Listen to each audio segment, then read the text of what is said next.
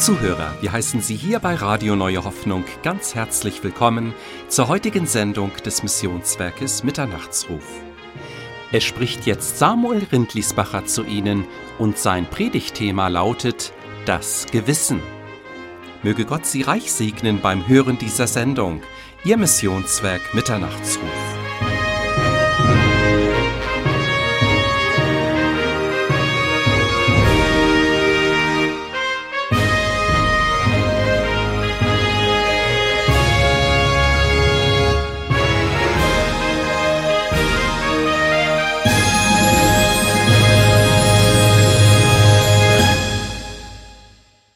Nun möchte ich Ihnen das Wort lesen, auch zum heutigen Sonntag.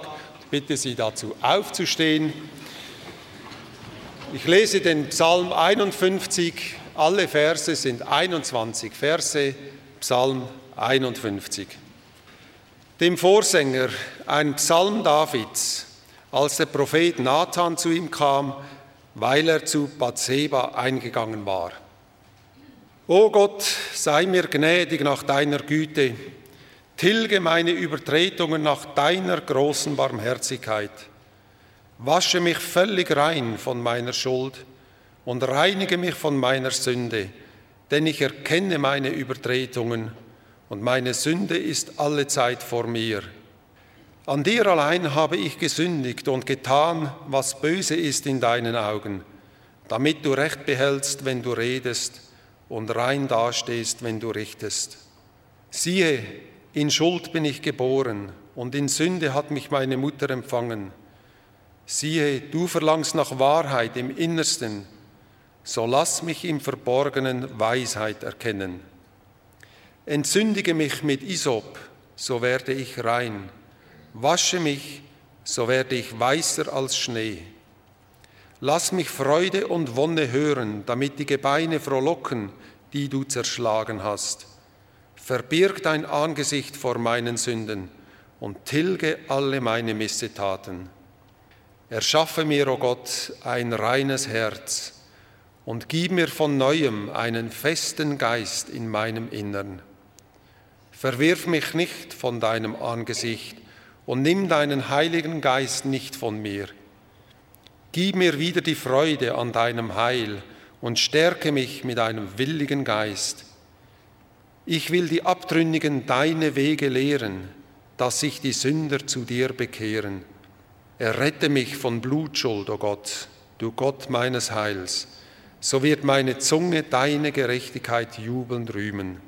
Herr, tue meine Lippen auf, damit mein Mund dein Lob verkündige. Denn an Schlachtopfern hast du kein Wohlgefallen, sonst wollte ich sie dir geben. Brandopfer gefallen dir nicht. Die Opfer, die Gott gefallen, sind ein zerbrochener Geist. Ein zerbrochenes und zerschlagenes Herz wirst du, o oh Gott, nicht verachten. Tue wohl an Zion nach deiner Gnade, baue die Mauern Jerusalems. Dann wirst du gefallen haben an Opfern der Gerechtigkeit an Brandopfern und Ganzopfern. Dann wird man Stiere darbringen auf deinem Altar. Herr Jesus Christus, wir danken dir für diesen wunderbaren Vers, der in deinem Wort steht. Du bist mein Gott. Das darf jedes sagen, das dir das Herz und die Lebensherrschaft übergeben hat. Und du sagst uns, wir brauchen uns nicht zu fürchten. Du hilfst uns ja und deine Hand führt und leitet uns. Deine Augen leiten uns, Herr. Wir danken dir für diese wunderbare Zusage. Und wir danken dir für den heutigen Morgen. Segne uns, Herr, und schenk, dass unsere Herzen dich verherrlichen und dich preisen und dich anbeten und dass dein Wort Frucht findet in unserem Leben. Danke, Jesus, für alles, alles, was du uns schenkst. Und wir bitten um deinen Segen, auch für das Volk Israel, Herr Jesus Christus. Segne Jerusalem und schenke ihm Frieden durch deine Wiederkunft. Wir danken dir dafür. Amen. Ich möchte Sie alle ganz, ganz herzlich willkommen heißen zu diesem Sonntagmorgen, zu diesem Gottesdienst. Der Gang über das Hochseil, der zweite Teil im Grunde genommen, das Gewissen. Wir haben das letzte Mal über dieses Thema gesprochen. Wir haben da die Gesetzlichkeit und die falsche Freiheit miteinander verglichen und gesagt, dass es immer wieder eine Not ist, dass man entweder in eine falsche Freiheit abrutschen kann oder auch in eine Gesetzlichkeit versinken, die so nicht biblisch ist. Einen Punkt, den wir nicht miteinander behandelt haben, ist das Gewissen. Und das wollen wir heute Morgen nachholen. Jetzt haben wir etwas ganz, etwas ganz Interessantes gesungen, nämlich Lied 563. Da haben wir in der letzten Strophe Folgendes gesungen. Das ist für mich eine Frage jetzt an Sie.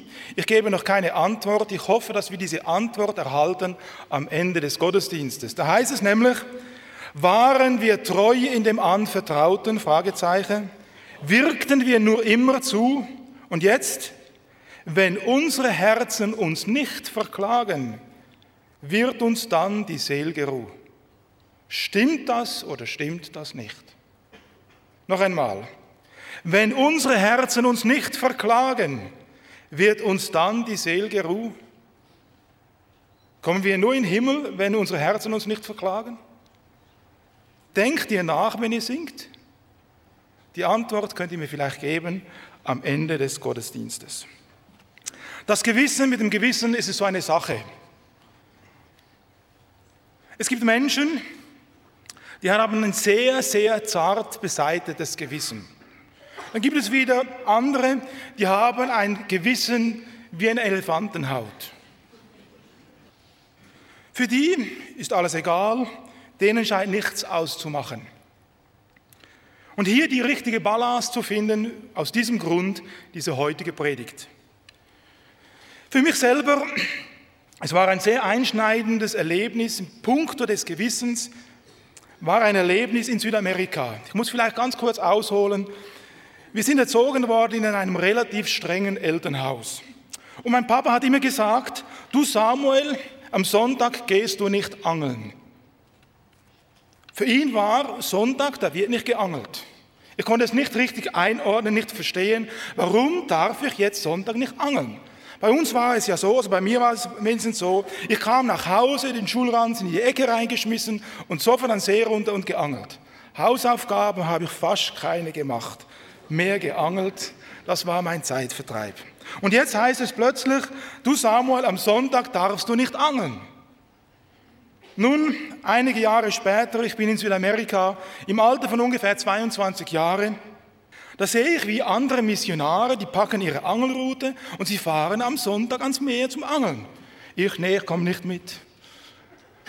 Nach einer Zeit sage ich dann, halt einmal, warum eigentlich nicht? Gut, ich packe auch meine Angelroute ein, wir fahren ans Meer und während ich so rausschmeiße, drehe ich mich nach hinten um, um zu schauen, ob nicht mein Papa hinter mir steht und mir gleich eine an die Ohren knallt. Ja, warum? Ich hatte etwas getan gegen mein Gewissen. Ob jetzt das richtig ist oder falsch, sei dahingestellt. Wir Menschen, wir haben ein Gewissen. Wie funktioniert dieses Gewissen? Was ist das Gewissen überhaupt? Wenn wir die Bibel aufschlagen, da finden wir eine sehr interessante Stelle in Sprüche 20, Vers 7. Nein, Sprüche 20, 27, Entschuldigung. Dort heißt es, eine Leuchte des Herrn ist des Menschen Geist. Und hier steht Geist stellvertretend für das Gewissen des Menschen. Also hier heißt es, eine Leuchte des Herrn ist das Gewissen des Menschen, es durchforscht alle Kammern des Innern. Also das Gewissen ist nach Gottes Wort eine Leuchte, eine Lampe Gottes, welches die inneren Kammern des Herzens durchforscht. Neutestamentlich lesen wir bezüglich des Gewissens Folgendes. In Römer 2, Vers 14, da wird gesagt, denn wenn die Heiden die das Gesetz nicht haben, also irgendwo die Kannibalen, die Urvölker, die noch nie mit irgendeinem Maßstab der Zivilisation in Berührung kamen, wenn diese Heiden das Gesetz, die das Gesetz nicht haben, doch von Natur aus tun, was das Gesetz fordert, so sind sie, obwohl sie das Gesetz nicht haben, sich selbst ein Gesetz. Also sie sagen zum Beispiel, du darfst deine Großmutter nicht auffressen. Ja, bei den Kannibalen. Den Nachbarn, den darf du schon auffressen vom Nachbarstamm. Wenn du ihn im Krieg erobert hast, dann ist es dein Mittagessen. Ja, lest einmal Missionsgeschichte. Also hier heißt es denn, wenn die Heiden, die das Gesetz nicht haben, doch von Natur tun, was das Gesetz fordert, so sind sie, obwohl sie das Gesetz nicht haben, sich selbst ein Gesetz.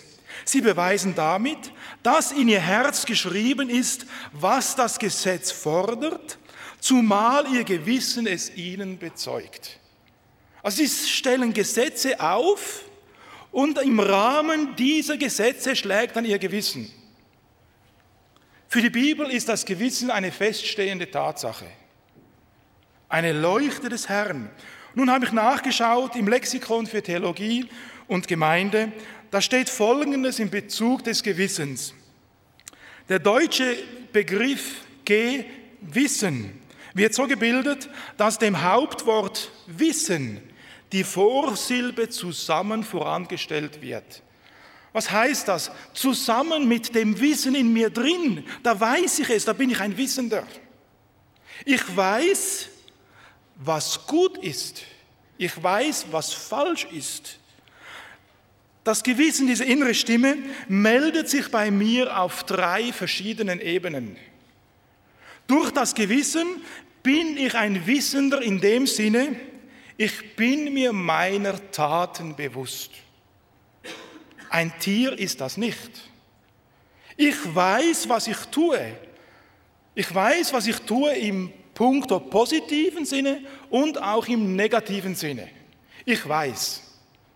Wie weit dieses Wissen auch abgesteckt ist, ist wieder eine andere Sache. Zweitens, ich weiß durch das Gewissen, da bin ich ein Mitwisser. Als ich als Kind beim Bauern Äpfel gestohlen habe, habt ihr ja nicht gemacht. Aber ich habe es gemacht. Da war so ein Apfelbaum, der hatte so riesengroße Äpfel. Nicht übertrieben. Ich habe nicht die vom Boden genommen, sondern die von oben runtergehauen. Und als sie dann unten lagen, habe ich sie genommen, die waren ja am Boden, oder? Somit war mein Gewissen beruhigt. Also das Gewissen ist ein Mitwisser, es ist ein Komplize. Es macht mit, ist doch kein Problem, wenn nun der Apfel runterfällt und ich ihn vom Boden aufnehme. Das Gewissen ist Komplize, das Gewissen kann aber gleichzeitig auch Ankläger sein. Das ist der zweite Punkt, Punkt des Gewissens. Und das drittens weiß ich durch das Gewissen, dass irgendwo eine Instanz ist, die mich schlussendlich beurteilt. Wie diese Instanz auch aussieht oder wie sie heißt, ist wieder eine andere Sache. Also auch die Naturvölker, die wissen, irgendwo ist eine absolute Instanz, die wird mich eines Tages zur Rechenschaft ziehen. Ich weiß also, ich bin ein Wissender.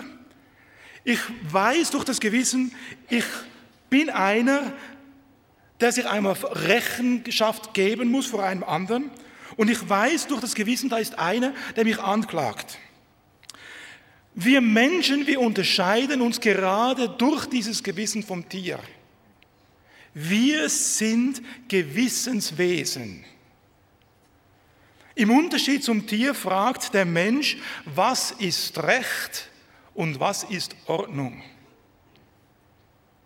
Der Mensch fragt sich aufgrund dieses Rechtes, dieser Ordnung, was muss ich tun? Jeder von euch, er fragt sich intuitiv, was ist richtig, was ist falsch. Was muss ich tun? Und nun braucht der Mensch, er braucht einen äußeren Rahmen. Jeder von uns braucht einen äußeren Rahmen und dieser Rahmen wird abgesteckt durch Verordnungen und Gesetze. Jeder von uns braucht das. Ob wir nun in unserem Kulturkreis leben oder auch in diesem Kulturkreis der Menschen, der Naturvölker. Es braucht da Stammesgesetze, es braucht Volksgesetze oder es braucht auch die zehn Gebote. Wir brauchen Regeln und Ordnungen. Das ist der äußere Rahmen, den wir Menschen brauchen. Wir brauchen aber auch einen inneren Rahmen, innere Leitlinien und diese Leitlinie ist das Gewissen. Wenn ihr gesehen habt, wie Kinder aufwachsen, also Säuglinge, die Säuglinge, die sind so unschuldig, völlig unschuldig kommen sie auf die Welt. Aber sobald ein Mensch anfängt, selbstständig zu denken, zu handeln, dann wird er zwangsläufig mit irgendwelchen Gesetzen konfrontiert. Vielleicht könnt ihr euch erinnern, eure Kindheit, da hat die Mutter gesagt, von dieser Keksdose nimmst du nicht. Du fängst an zu denken, aha, Kekse sind gut, die möchte ich haben. Die Mama sagt nein. Und was kommt als nächstes? Gerade diese Kekse will ich haben. Gerade den Apfel da oben, den schmeckt mir am besten. Und nun, wenn ich diese Kekse nehme, als ich diesen Apfel genommen habe, reingebissen, wunderbar schmeckt er. Um die nächste Ecke habe ich ihn schon wieder weggeschmissen, weil mein Gewissen geklagt hat. Du hast ja gestohlen, das ist ja nicht richtig, obwohl du ihn vom Boden aufgelesen hast. Hast ihn doch zuerst vom Baum runtergeschlagen. Die Keksdose, die war so verlockend. Mama hat gesagt, nein, und ich habe es doch getan. Hier sind Gesetze und die Gesetze, die regen mein Gewissen an. Sie sagen, das Gesetz sagt, du darfst nicht. Das Gewissen weiß, es sollte nicht, es tut es dennoch und klagt mich schlussendlich an. Und aufgrund des Gewissens merke ich, da ist irgendjemand oder irgendetwas in meinem Leben, das zu mir redet. Wer redet da? Welche Stimme höre ich da? Wer stellt mich da innerlich in Frage? Wer klagt da an? Wer verdammt mich? Es ist alles das Gewissen. Und während das Gewissen so anklagt, sagt dieses Gewissen auch, du, irgendwo muss einer oder jemand da sein, der größer ist als das Gewissen. Es weist mich hin auf einen, der mich vielleicht einmal recht spricht, der mich gerecht spricht, der für mich eintritt, der mein Gewissen wieder zur Ruhe bringen kann. Dieser Vorgang, ganz kurz beschrieben, findet bei jedem Menschen statt, beim einen mehr, beim anderen weniger. Egal in welcher Kultur dieser Mensch lebt oder gelebt hat, egal zu welcher Volkszugehörigkeit er sich zählt, egal welcher sozialer Status er innehat. Jeder hat ein Gewissen, das ihn entweder anklagt, beruhigt, zufriedenstellt oder eine Sehnsucht weckt nach einem, der größer ist. Dieses Gewissen, haben wir gesagt, beschreibt die Bibel in Sprüche 20, 27, denn eine Leuchte des Herrn ist das Gewissen. Er durchforscht alle Kammern des Innern. Das Gewissen ist jedem von uns von Geburt an eingepflanzt. Das Gewissen, die Stimme, die da redet. Das Gewissen, die Stimme, die mich innerlich in Frage stellt. Das Gewissen, das in mir die Sehnsucht weckt nach einem Größeren. Nun, in der Menschheitsgeschichte, da haben die Menschen immer wieder versucht, das Gewissen auf verschiedenste Arten zu definieren. Über das Gewissen wurde ein ganzer Strauß von Ansichten zusammengetragen. Aus diesem Strauß möchte ich nun drei Blumen hervorpflücken und euch ganz kurz beschreiben, wie die Menschen, wie die Philosophen das Gewissen skizzierten und als Denkmodell so in die Welt setzten. Zum Beispiel der Sigmund Freud. Für den Sigmund Freud war das Gewissen das sogenannte Über-Ich. Dieses Über-Ich, das wird gebildet durch Erziehung der Lehrer, der Familien, der Eltern. Diese Erziehung, dieses Umfeld formt meinen inneren Verhaltenskodex, dieses Über-Ich als moralische Instanz.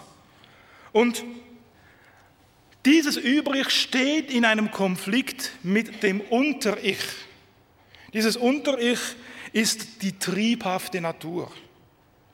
Und so ist einfach immer ein Spannungsfeld da. Ich soll, aber ich darf nicht. Ich tue, aber ich möchte es nicht.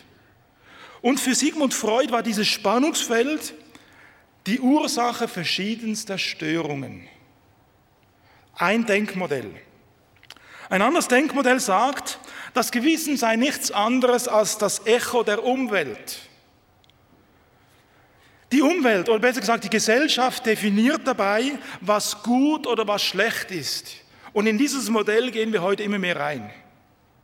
Die Gesellschaft sagt, das ist gut, Euthanasie zum Beispiel, und dann wird es getan. Die Gesellschaft definiert, das ist gut und das ist weniger gut. Und entsprechend dieser Norm, die die Gesellschaft bildet, schlägt dann das Gewissen gleich einem Seismographen aus. So kommen wir noch einmal auf die Kannibalen zurück.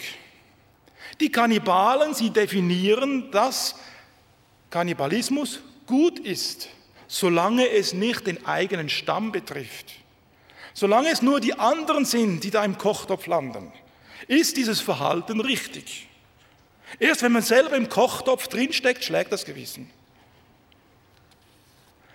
In einer solchen Kultur kann zum Beispiel die Kinder dahingehend erzogen werden, dass den Kindern gesagt wird, schau einmal, Diebstahl ist etwas Gutes. Es gibt Kulturen, wo die Kinder dahingehend erzogen werden. Weil der Diebstahl hilft mit, damit unsere Gruppe, unser Stamm, unsere Familie überleben kann. Und deswegen, wenn diese Volksgruppe, ich sage jetzt nicht die Namen, wenn diese Volksgruppe sagt, ich gehe arbeiten, da gehen sie auf Diebestour. Es ist für sie ganz normal, es gehört dazu. In einer solchen Kultur verspürt man keine Gewissensbisse, wenn man am Abend mit vollen Tasche Diebesgut nach Hause kommt. Wenn dann diese Menschen vor der Polizei erwischt werden, nee, ich habe nichts Böses getan. Es passt in ihre Kultur hinein. Das Gewissen schlägt erst, wenn man am Abend mit leeren Taschen nach Hause kommt, weil man nichts zum Unterhalt der Familie beigetragen hat.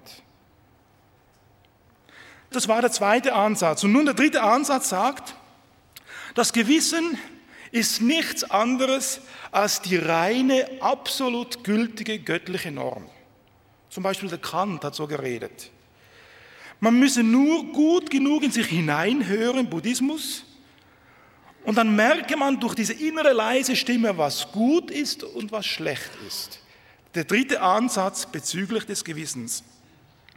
Wir selber, wir wollen versuchen, anhand der Bibel das Gewissen zu definieren. Wir wollen schauen, wo die Grenzen des Gewissens liegen, welche Aufgaben die Bibel dem Gewissen zuordnet. Martin Luther, der große Theologe und Reformator, hat Folgendes gesagt.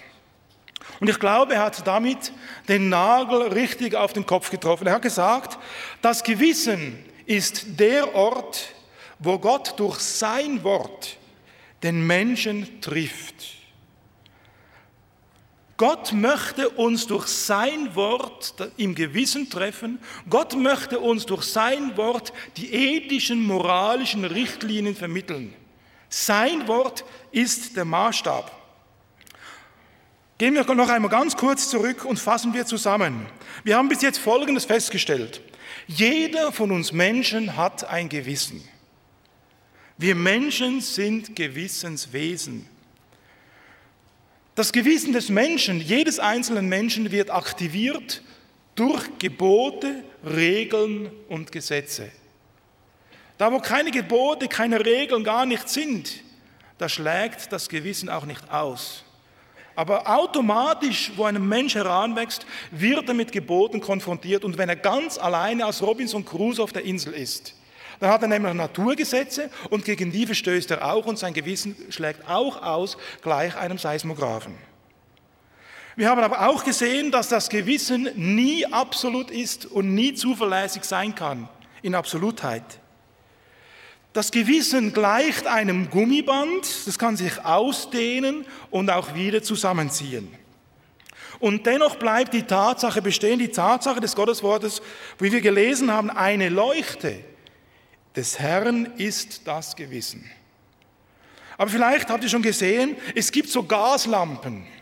Und wenn in diesen Gaslampen viel Ruß entsteht, dann beschlägt das Glas und die Leuchtkraft geht verloren. Genauso ist es mit dem Gewissen. Das Gewissen hat seine ursprüngliche Leuchtkraft verloren. Durch die Sünde wurde es eingenebelt und zu einem Gummibegriff, zu einem dehnenden Begriff. Der absolut gültige Maßstab des Gewissens ist verloren gegangen. Und das Gewissen ist nur noch ein Zerrbild seiner ursprünglichen Form. Das Gewissen kann nie als absoluter Maßstab angesehen werden. Das Gewissen scheint ähnlich zu sein einer Fata Morgana. Wenn man in der Wüste ist, mit halbem Verdursten, und dann sieht man sich so im Spiegelbild der Sonne, da sieht man eine riesengroße Oase, wo ich meinen Durst löschen kann. Wenn ich darauf zugehe, zeigt sich alles als ein Spiegelbild, als eine Fata Morgana, als ein Trugbild. Ähnlich ist es mit dem Gewissen. Das Gewissen kann uns gewaltig täuschen.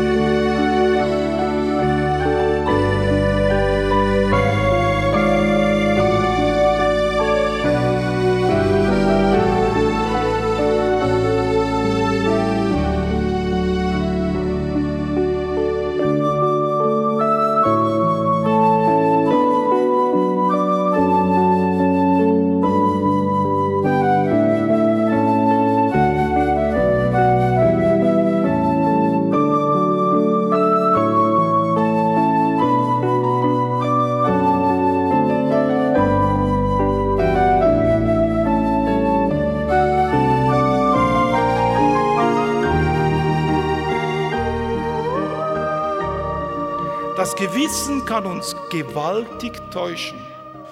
Nur so kann man verstehen die Aussage eines Hermann Göring. Hermann Göring, er war im Dritten Reich der ranghöchste Nazi nach Hitler und er hat Folgendes bezüglich seines Gewissens gesagt.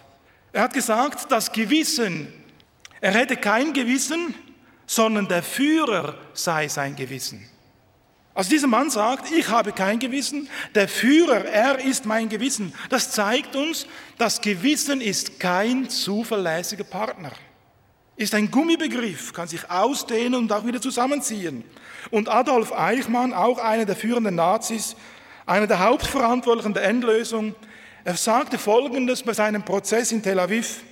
Er bekenne sich nicht schuldig im Sinne der Anklage, er berufe sich vielmehr auf die Befehle seiner Vorgesetzten. Also dieser Mann, er verspürte über den millionenfachen Mord, verspürte er keine Reue. Sein Gewissen klagte ihn nicht an. Also wir sehen, das Gewissen kann nicht als absolut gültiger Maßstab stehen bleiben. Obwohl es eine göttliche Lampe ist, ist diese Lampe durch die Sünde beschmutzt, in Mitleidenschaft gezogen und daher unfähig, uns eine absolut wahrheitsgetreue Beurteilung zu geben. Das Gewissen. Und dessen sollten auch wir uns Christen zutiefst bewusst sein. Vor einigen Tagen fuhren Freunde und meine Frau und ich, fuhren wir über den Ofenpass. Jeder, der schon mal in den Schweizer Bergen war, der weiß, dass oben auf der Passhöhe, da steht immer so ein Schild, Passhöhe, da wird der Name genannt des Passes und unten steht die genaue Meterzahl über Meer. 2000 und irgendetwas ist der Ofenpass. So fuhren wir darüber und dann zog unser Freund seine Handgelenkuhr hervor, ein gutes Schweizer Fabrikat, teuer. Er tippte drauf und dann zeigte diese Uhr die genaue Meereshöhe an. Aber interessant, irgendetwas stimmte nicht. Entweder war die Meereshöhe auf dem Schild falsch oder seine Uhr. Nun, ein echtes Schweizer gutes Produkt. Teuer, es kann sich doch nicht irren. Und doch waren verschiedene Angaben der Meereshöhe abzulesen. Woran lag das? Woher kam die Differenz? Es lag an der Uhr. Obwohl es eine teure Schweizer Uhr war, sie musste immer wieder neu justiert werden eingestellt werden. Und genau gleich ist es mit unserem Gewissen. Unser Gewissen muss immer wieder geeicht werden. Wenn ihr in einem Restaurant sind und einen Grappa bestellt, dann kriegt ihr es in einem justierten, geeichten Glas. Diese Gläser sind geeicht und genauso muss auch unser Gewissen immer wieder neu geeicht werden. Und zwar aufgrund des Wortes Gottes. Die Eichung unseres Gewissens muss die Bibel sein. Ein Hermann Göringer sagte, mein Führer, der Adolf Hitler, ist mein Gewissen. Welches Gewissen haben wir? Es spielt eine entscheidende Rolle, welche Eichung wir vornehmen. Ist es vielleicht unsere Erziehung? Ist es unsere Vergangenheit? Unser sogenanntes christliches Weltbild? Ist es unsere Kultur? Die Kannibalen, wenn sich die bekehren, die müssen ihr Gewissen anfangen zu eichen am Wort Gottes. Da kommt es nicht mehr vor, dass Menschenfleisch im Kochtopf landet, weil das Gewissen sie anklagt. Weil das Gewissen sagt, weil es geeicht wird aufgrund des Wortes Gottes, du sollst nicht töten. Für uns als Christen kann nur ein Maßstab in Frage kommen. Es ist der Maßstab der Bibel. Und nun wollen wir uns fragen, wie eichen wir unser Gewissen? Wie geht diese Eichung vonstatten? Wie machen wir das im praktischen Alltag? Wir haben gesehen, dass unser Gewissen geprägt ist. Die einen von uns sind 20 Jahre alt, die anderen 30, die anderen 50 oder 70. Unser Gewissen wurde geeicht. Und unser Gewissen wird immer wieder neu geeicht. Durch unser Umfeld, vielleicht auch durch die Zionshalle, vielleicht durch die Predigten, vielleicht durch Erfahrungswerte. Wir haben alle ein mehr oder weniger geeichtes Gewissen. Ich kenne den Eichmaßstab deines Lebens nicht. Aber der lebendige Gott möchte, dass wir aufgrund der Bibel lernen, unser Gewissen zu eichen. Unter Christen kommen verschiedenste Gewissensformen und Typen vor. Gerade in der Seelsorge sehen wir immer wieder, dass es Menschen gibt, die haben ein verletztes Gewissen. Wie geschieht das? Was ist ein verletztes Gewissen?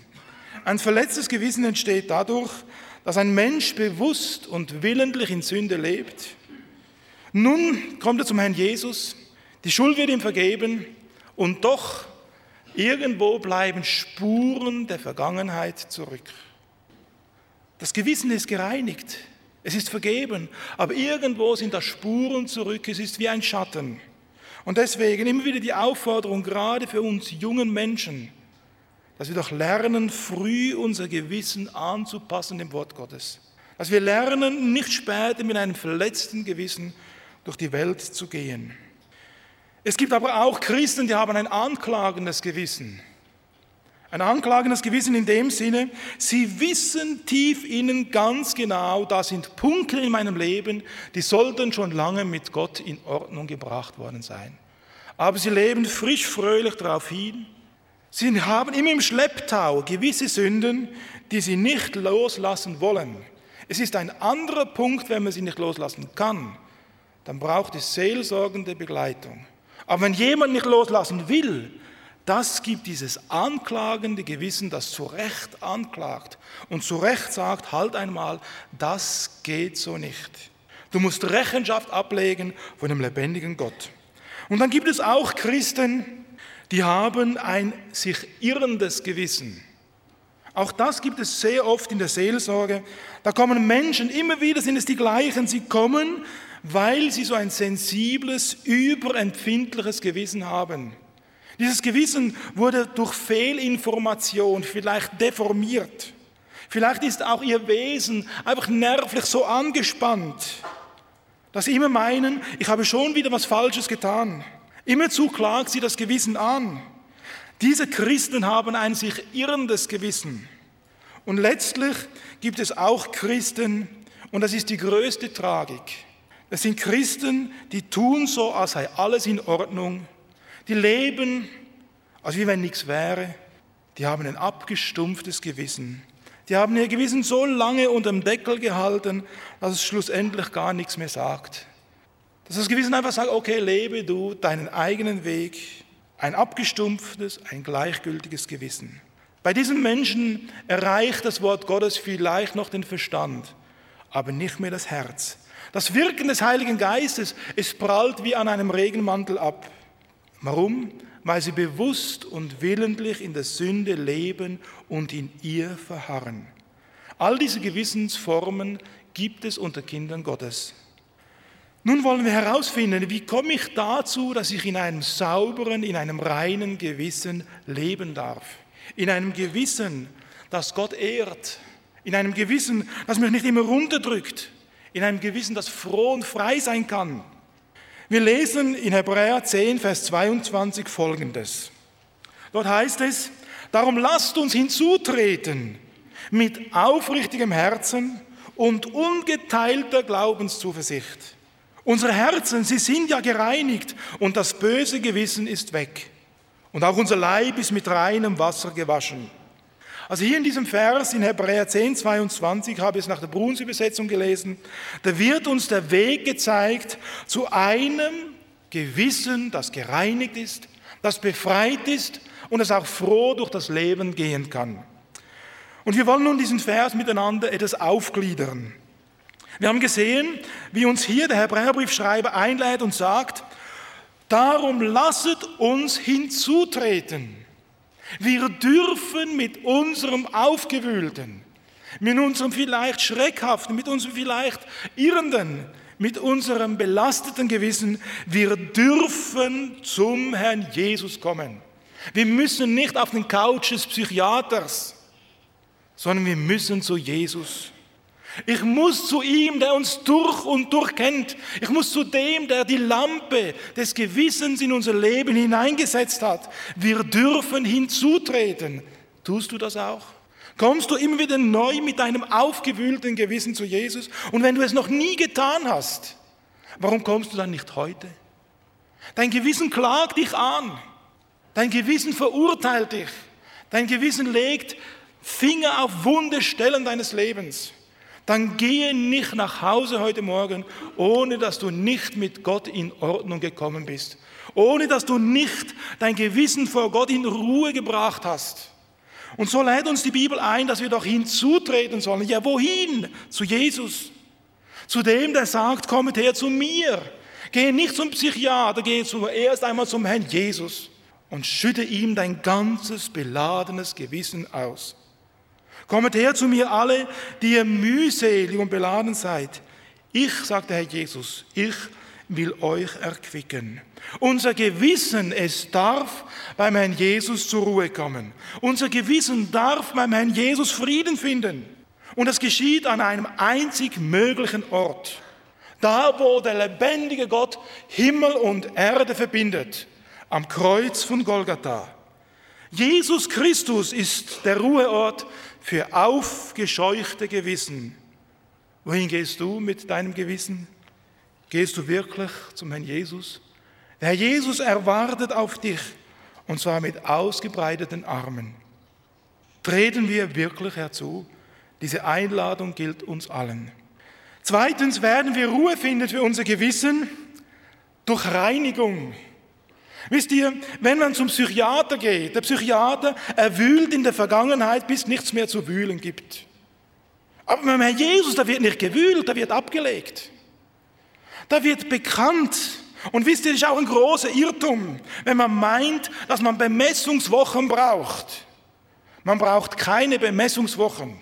Das hat der Ignatius von Loyola schon erfunden. Dann hat man bemessen und bemessen, dann hat man es dem Seelsorger gebeichtet und man kam in eine seelische Abhängigkeit zu diesem Seelsorger. Wir brauchen etwas anderes, wir brauchen den Herrn Jesus. Und wenn wir zum Herrn Jesus kommen, dann wird der Heilige Geist uns seinen Finger auf unsere wunden Stellen legen und dann dürfen wir beim Herrn Jesus ablegen und bekennen. Wir dürfen beim Herrn Jesus sagen, was uns niederdrückt. Und dann müssen wir nicht suchen und grübeln und grübeln. Wir dürfen nur das bekennen, was wir wissen. Und eines Tages kommt noch das, oh Herr Jesus, das bringe ich dir auch noch. Da bin ich auch gefallen. Herr Jesus, das gehört auch dir. Ich bringe es zu dir. Die Bibel sagt uns in 1. Johannes 1, Vers 9, wenn wir aber unsere Sünden bekennen, so ist er treu und gerecht. Er ist treu, dass er uns die Sünden vergibt und uns von jeder Ungerechtigkeit reinigt. Wir brauchen nicht die Horizontale des Psychiaters, wir brauchen das Kreuz von Golgatha. Wir brauchen das teure Blut des Herrn Jesus, das den tiefsten Schaden gut macht. Es heißt in Hebräer 9, Vers 14, wie viel mehr wird das Blut des Christus, der sich selbst in der Kraft des ewigen Heiligen Geistes als makelloses Opfer dargebracht hat, unser Gewissen reinigen von den toten Werken, sodass wir fähig werden, dem lebendigen Gott zu dienen. Wir brauchen Beziehung, wir brauchen Kontakt mit Jesus. Und Herr Jesus, er hat sein Blut, sein Leben gegeben, damit unser Gewissen wieder in Ordnung kommt. Damit das schuldbeladene Gewissen gereinigt werden darf. Damit wir endlich den Ballast abwerfen können am Kreuz von Golgatha. Dein Gewissen klagt dich an. Wohin gehst du? Gehst du wirklich zu Jesus? Fange doch an, ihm deine Not zu sagen. Fange ihm an, deine Schuld zu bekennen. Nimm ganz bewusst die reinigende Kraft des Blutes Jesus für dich in Anspruch. Der Jesus, er sagt, und nicht der Seelsorger, nicht der Psychiater, der Jesus, er sagt in Jesaja 44, 22, ich, ich tilge deine Missetat wie eine Wolke und deine Sünden wie der Nebel. Kehre dich doch zu mir, denn ich erlöse dich. Und Jesaja 43, 25, ich, ich tilge deine Übertretungen um meinetwillen und ich gedenke deiner Sünden nicht. Wohin gehst du? Reinigung für dein von Schuld beladenes Gewissen findest du einzig und allein im Blute des Herrn Jesus. Wenn dich dein Gewissen anklagt, wenn dich dein Gewissen nicht in Ruhe lässt, da gibt es ein altes Sprichwort und dieses Sprichwort heißt, Wissen ist Macht. Wie weit bist du gegründet im Wissen der Bibel zu Hause? Wenn dich das Gewissen wieder anklagt, halt einmal, meine Schuld ist getilgt. Halt einmal, die Anklageschrift ist zerrissen. Halt einmal, einer tritt für mich ein, Jesus Christus. Er spricht mich vor dem Vater gerecht. Und jetzt kommst du gewissen und klagst mich an. Einer ist ja größer. Und deswegen heißt es in Römer 8 Vers 31, was bleibt nun noch zu alledem zu sagen? Wenn Gott so auf unserer Seite steht, wer kann uns da noch etwas anhaben? Er hat ja seinen eigenen Sohn nicht verschont, sondern er hat uns für uns alle dahingegeben. Wie wird er uns mit ihm nicht auch alles schenken? Wer will als Ankläger gegen die Auserwählten Gottes auftreten? Gott selbst ist es ja, der gerecht macht. Wer ist noch da, der verurteilen oder verdammen möchte? Denn Christus ist ja da. Er ist gestorben, aber noch viel mehr. Er ist auch auferstanden. Er ist zu Rechten Gottes. Und er ist es, der für uns eintritt. Dein Gewissen klagt dich an. Dann gehe doch zu Jesus. Er hat dir die Schuld vergeben. Er hat die Anklageschrift zerrissen. Er tritt für dich ein. Er spricht, schau einmal, ich habe sie eingegraben in meine Wunden. Er hat dich gerecht gesprochen. Was bleibt da noch zu sagen? Wenn Gott auf unserer Seite ist, wer kann dann noch gegen uns sein? Weißt du das wirklich auch? Ist das tief in dein Gedächtnis und in dein Herz eingegraben? Kannst du mit der Bibel kommen, Herr Jesus, hier steht es. Und kannst du sagen, wenn der Teufel dich anführt, hier steht es, Jesus hat mich befreit, ich bin sein Eigentum. Und deswegen heißt es, halte im Gedächtnis, Jesus hat mich erlöst. Jesus hat mich erkauft. Jesus hat mir meine Schuld vergeben. Jesus, er wird mich nie, nie mehr loslassen. Denn es heißt, denn ich bin überzeugt, nicht Tod, nicht Leben, nicht Engel, noch irgendwelche anderen Gewalten, nicht Gegenwart, nicht Zukunft, nicht irgendwelche anderen Mächte, wären sie in der Höhe oder in der Tiefe, nicht irgendetwas Geschaffenes, nichts, gar nichts kann uns trennen von der Liebe Gottes, die uns in Jesus Christus, unserem Herrn, erschienen ist. Weißt du das wirklich?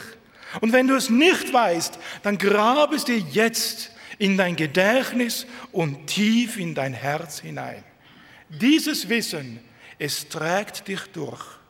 Und wenn du selbst nicht mehr kannst, dann lass es dir von anderen immer wieder vorlesen, immer wieder sagen, er trägt mich durch, er hält mich, er will mich nie loslassen, er hat für mich bezahlt. Weiter, wie erhalten wir ein gereinigtes, ein zur Ruhe gekommenes Gewissen? Nämlich durch einen Gott entsprechenden Lebensstil. Leben wir wirklich so, wie es Gott gefällt? In Epheser 4, 28, da heißt es, da redet der Apostel Paulus zu uns Gläubigen. Er sagt, wer gestohlen hat, der stehle nicht mehr. Er arbeite und schaffe mit seinen eigenen Händen das nötige Gut, damit er den Bedürftigen abgeben kann. Ich weiß, heute lebt man gerne über seinem Vermögen. Man muss alles haben, auch wenn es auf Pump ist. Für die Bibel ist das nichts anderes als Diebstahl. Die Bibel sagt hier, wer gestohlen hat, der stehle nicht mehr, sondern er arbeite und schaffe mit seinen eigenen Händen das nötige Gut. Und wenn es nicht reicht, dann kaufen wir auch keine Markenjeans. Da gehen wir zum Migros und kaufen da die Schuhe. Man lebt nicht über seinen Grenzen, nicht über seinem Vermögen. Und man lernt mit dem zufrieden zu sein, so sagt die Bibel, mit dem, was da ist. Und wenn es nur für Brot und Servela reicht. Aber lieber ein Brot und ein Servila als ein Filet auf dem Grill und das auf Pump. Ein gutes Gewissen erhalte ich durch einen Gott entsprechenden Lebensstil, indem ich wirklich so lebe, wie es Gott gefällt, indem ich das tue, was ihn ehrt, indem ich über das nachdenke, was seine Absichten sind. Und so sagt 1. Petrus 3, Vers 16, habt ein gutes Gewissen, damit die, welchen euren guten Wandel in Christus verlästern, zu Schanden werden über ihren Verleumdungen. Ein gutes Gewissen wird gefördert, indem ich mich täglich im geistlichen Kampf übe. Der Apostel Paulus, er schreibt seinem geistlichen Sohn folgendes. 1 Timotheus 1, Vers 18. Und nun, mein lieber Sohn Timotheus, ich übergebe dir diesen Auftrag zur Verkündigung in Übereinstimmung mit den prophetischen Worten, die an dich ergangen sind. Also aufgrund des Wortes Gottes sagt der Apostel Paulus, jetzt kämpfe. Die ganze Bibel ist prophetisch, hinweisend auf Jesus, auf die Zukunft der Gemeinde und so weiter. Der Apostel Paulus sagt, ich übergebe dir aufgrund des Wortes Gottes diesen geistlichen Kampf und in diesen Kampf bist auch du mit hineingenommen. Kämpfe in ihrer Kraft diesen guten Kampf weiter. Und dann sagt er, indem du Vertrauen zum Herrn behältst und dir ein gutes Gewissen bewahrst. Ein gutes Gewissen wird gefördert, indem wir uns die Sache Gottes zu eigen machen indem wir für ihn da sind, für ihn kämpfen, für ihn ringen, um sein Wort, um die Verbreitung des Evangeliums. Und so stellt sich die Frage, welches sind unsere Prioritäten deines Lebens? Jeder von uns hat irgendwo seinen Beruf, seine Anstellung. Aber für was arbeite ich? Arbeite ich für den Herrn oder auch für Urlaub? Jeder von uns braucht Urlaub. Ich war auch im Urlaub. Aber weswegen gehe ich in Urlaub? Damit ich wieder gestärkt werde, damit ich auch im Urlaub eine Beziehung mit dem Herrn pflegen kann damit ich wieder kräftig bin, um das Wort weiterzugeben oder an meinem Platz für Jesus zu leuchten? Was sind die Prioritäten unseres Lebens? Die Bibel sagt uns, dass wir folgenden Auftrag haben. In Epheser 1 ab Vers 11. In ihm sind auch wir zu Erben eingesetzt worden, die wir dazu vorherbestimmt sind, nach dem Vorsatz dessen, der alles wirkt nach dem Ratschluss seines Willens. Und jetzt, damit wir etwas seien, zum Lobe seiner Herrlichkeit. Also unser ganzes Leben, unsere ganze Ausrichtung, die Prioritäten unseres Lebens haben ein Ziel, die Förderung, die Verbreitung und die Verherrlichung des Namens Jesu. Für was leben wir? Wenn wir nur noch um uns selber drehen, nur noch für uns selber leben, nur noch tun und machen, Hauptsache, ich komme gut raus, dann müssen wir uns nicht wundern, dass unser Gewissen uns nicht in Ruhe lässt. Denn wir haben einen anderen Auftrag. Etwas zu sein zum Lob und zur Verherrlichung des Namens Jesus. Noch ein letzter Gedanke. Ich möchte noch etwas sagen, puncto des irrenden Gewissens.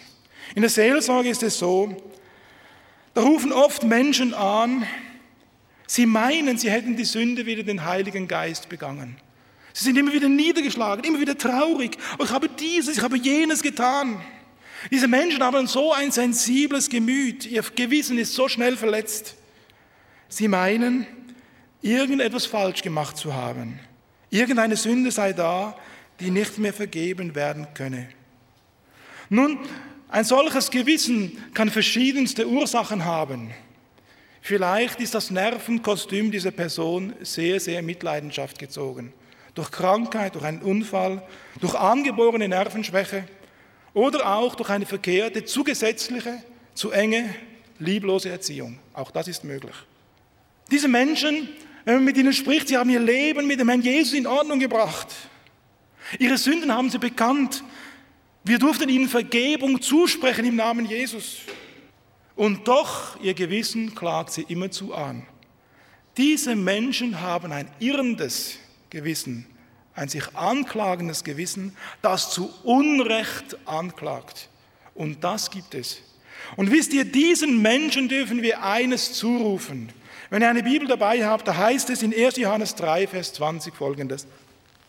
Doch auch wenn unser Gewissen uns anklagt und uns schuldig spricht, dann dürfen wir darauf vertrauen, dass Gott größer ist als unser Gewissen. Er kennt uns ganz genau. Menschen mit einem irrenden Gewissen, die muss man ernst nehmen. Das sind im Grunde genommen arme Kerle, immer wieder traurig und niedergeschlagen. Sie können nichts dafür. Aber dann dürfen wir ihnen in der Seelsorge immer wieder eines tun. Ihnen Mut zusprechen, ihnen Jesus vor Augen malen, ihnen sagen, dass nicht das Gewissen die letzte Instanz ist, sondern der Herr Jesus. Wenn uns die Schuld vergeben ist und das Gewissen dennoch anklagt, Jesus ist größer. Und machen Sie nie den Fehler, wenn jemand zu Ihnen kommt mit einem aufgewühlten Gewissen. Es sind vielleicht nur Bagatellsachen, die er bekennen möchte. Dann nehmen Sie ihn ernst. Dann gehen Sie mit diesem aufgewühlten Gewissen zum Kreuz des Herrn Jesus. Gehen Sie zum Herrn. Beugen Sie miteinander die Knie. Bitten Sie um Vergebung und wenn diese Person ihre Schuld bekannt hat, dann sprechen Sie diese Person, egal wie klein die Bagatelle für Sie auch sein mag, dann sprechen Sie diese Person Vergebung zu im Namen des Herrn Jesus. Und dann kommen Sie vielleicht wieder und dann sagen Sie, weißt du, nicht dein Gewissen ist die letzte Instanz, sondern der Herr Jesus. Lernen wir doch auch gerade solche Menschen zu tragen. Es heißt in Galater 6, Vers 2, eine trage die Last des anderen, so werdet ihr das Gesetz Christi erfüllen. Wir haben gesehen, es gibt Christen, die haben ein sehr sensibles Gewissen. Wir haben Christen, die haben ein Fell eines Elefanten. Und da heißt es, wir tragen, eine trägt die Last des anderen. Gemeinsam gehen wir den Weg des Herrn. Und der, der die Haut hat des Elefanten, der passt auf, dass er durch seinen Lebensstil, durch seinen Lebenswandel nicht den anderen gleich zermanscht. Auch das kann vorkommen. Wenn jemand Not hat mit einem Glas Bier, dann trinkst du mit ihm kein Glas Bier.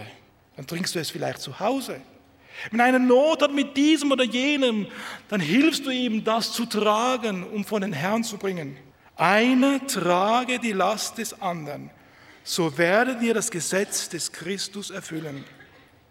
Gott möchte, dass wir Lastenträger werden, auch innerhalb der Gemeinde Jesu. Lastenträger zum Wohle des anderen, zum Segen für die Gemeinde und zur Verherrlichung des Namens Jesu. Und das Ziel unserer Verkündigung muss das sein, wie wir es lesen in 1 Timotheus 1, Vers 5. Das Ziel aller Verkündigung ist dies, Liebe zu wecken die aus reinem Herzen, aus gutem Gewissen und ungeheucheltem Glauben kommt. Möge der Herr Ihnen dabei helfen und auch mir. Amen. Sie hörten soeben eine Botschaft von Samuel Rindlisbacher mit dem Thema Das Gewissen.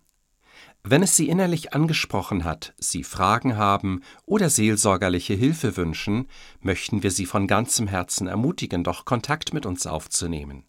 Direkt im Anschluss an diese Sendung haben wir noch wichtige und interessante Informationen für Sie betreffend Verlagsinfos, Veranstaltungen des Missionswerkes Mitternachtsruf, vielleicht ganz in Ihrer Nähe, Kontakt bzw. Bestellmöglichkeiten, wie zum Beispiel die eben gehörte Botschaft auf CD, ein gutes Buch und anderes mehr.